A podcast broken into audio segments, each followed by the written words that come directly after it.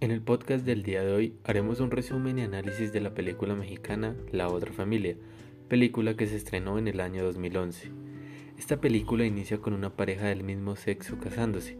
Cabe recordar que en nuestro país la unión matrimonial de parejas del mismo sexo es permitida desde el año 2016. Todo esto basado en la sentencia SU 214 proferida por la Corte Constitucional.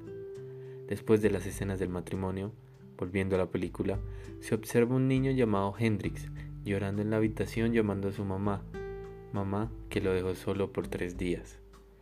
Una amiga de la mamá de Hendrix, llamada Ivana, escucha los gritos de él y lo lleva a otro lugar para que lo cuiden mientras la mamá regresa a su hogar.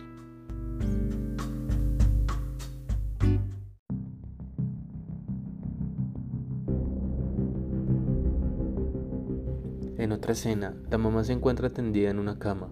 Llaman a la puerta y entra un hombre que le hace tocamientos indebidos y a cobrarle un dinero que el novio de ella no le ha pagado y la amenaza. Más adelante, la mamá es internada en un centro de rehabilitación. Ya allí adentro, la mamá le pide a un guardia que la deje salir, pero la respuesta es negativa. Luego ella escapa, pero no se puede ver la manera en que lo hace. Volviendo con el niño, Hendrix llega al hogar de la pareja de esposos que vimos al inicio de la película. Se llaman Jean-Paul y José María. Los empleados de la pareja ven con malos ojos que el niño esté siendo cuidado por ellos. De hecho, el señor que ayuda en la casa con los quehaceres llamado Gavino se hace amigo del niño, pide permiso para llevarse al niño y lo lleva a ver lucha libre pensando que haciendo eso el niño no se volverá gay. Inclusive la señora al servicio se va a confesar porque piensa que el niño le sucederá algo malo, pero el padre le dice que la sexualidad de los señores no tiene nada que ver en un sentido negativo respecto con el niño. Al pasar el tiempo, los esposos empiezan a encariñarse con Hendrix y él con ellos. Me empiezan a enseñar a nadar, a bailar y a divertirse. Chema le dice a Jean Paul que está encariñado con Hendrix y él le dice que tarde o temprano el niño se irá, entonces empiezan a contemplar la idea de adoptar a Hendrix. Hago un paréntesis en el resumen de la película para hacer mención que en nuestro país, el 3 de noviembre del 2015, la Corte Constitucional decidió aprobar la adopción igualitaria en el país, bajo el argumento de que la adopción de niños por parte de parejas del mismo sexo no afecta el desarrollo integral de ellos. Con esta decisión, las parejas homoparentales lograron iniciar proceso de adopción ante el Instituto Colombiano de Bienestar Familiar. Volviendo con la historia, la pareja quiere ingresar al niño al colegio, pero para que pueda entrar le piden bastante dinero, debido a que el director piensa que los padres de los demás niños no les gustará que Hendrix tenga dos papás. Luego los señores se reúnen con los padres de familia y los padres de familia no presentan objeciones para que el niño esté matriculado en el colegio.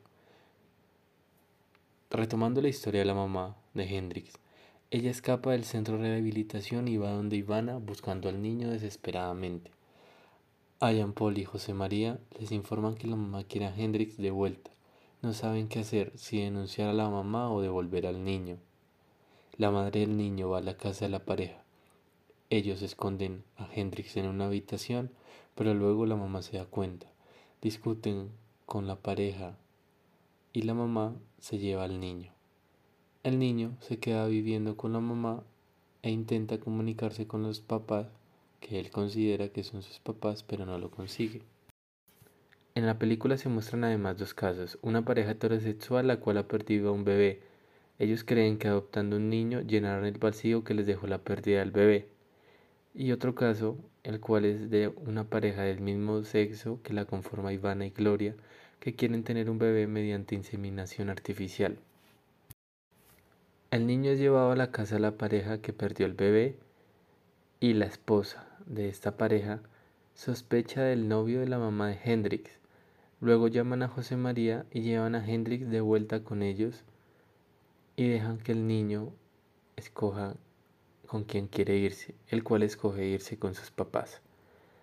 Decisión que luego ellos lamentarían y denunciarían a sus padres mientras que la mamá del niño es encontrada inconsciente en el piso y es llevada luego a a una clínica en la cual pierde la vida. Más adelante, la primera pareja que quería adoptar a Hendrix llama a la policía y denuncia a Jean Paul y a José María por secuestro y abuso. La policía los arresta y los deja en la cárcel mientras avanza el proceso. Finalizando la película, a José María y Jean Paul los dejan libres debido a que son inocentes de los cargos que se les habían presentado. Mientras que la pareja que perdió el bebé decide ir a terapia. El novio de la mamá de Hendrix está preso y los abogados de Jean Paul y José María le ofrecen ayudarlo siempre y cuando les entregue la custodia a Hendrix. Él por supuesto acepta el trato. Al salir de la cárcel es secuestrado por los tipos a los que les debía el dinero y al parecer es asesinado. Esta es una película bastante compleja respecto a todas las dificultades en familia y ante la sociedad y el Estado que tienen las parejas del mismo sexo. Sin embargo, en un país como Colombia, la Corte Constitucional ha velado por defender cada uno de sus derechos a lo largo del presente milenio. Y para finalizar con este análisis, hay que rescatar la frase que dio John Paul, la cual resume muy bien todo este tema. Abro comillas. Cuando la ayuda proviene de gente como nosotros, siempre va a ser mal vista. Para cortar nuestra condición hay que ser muy inteligente o muy pendejo.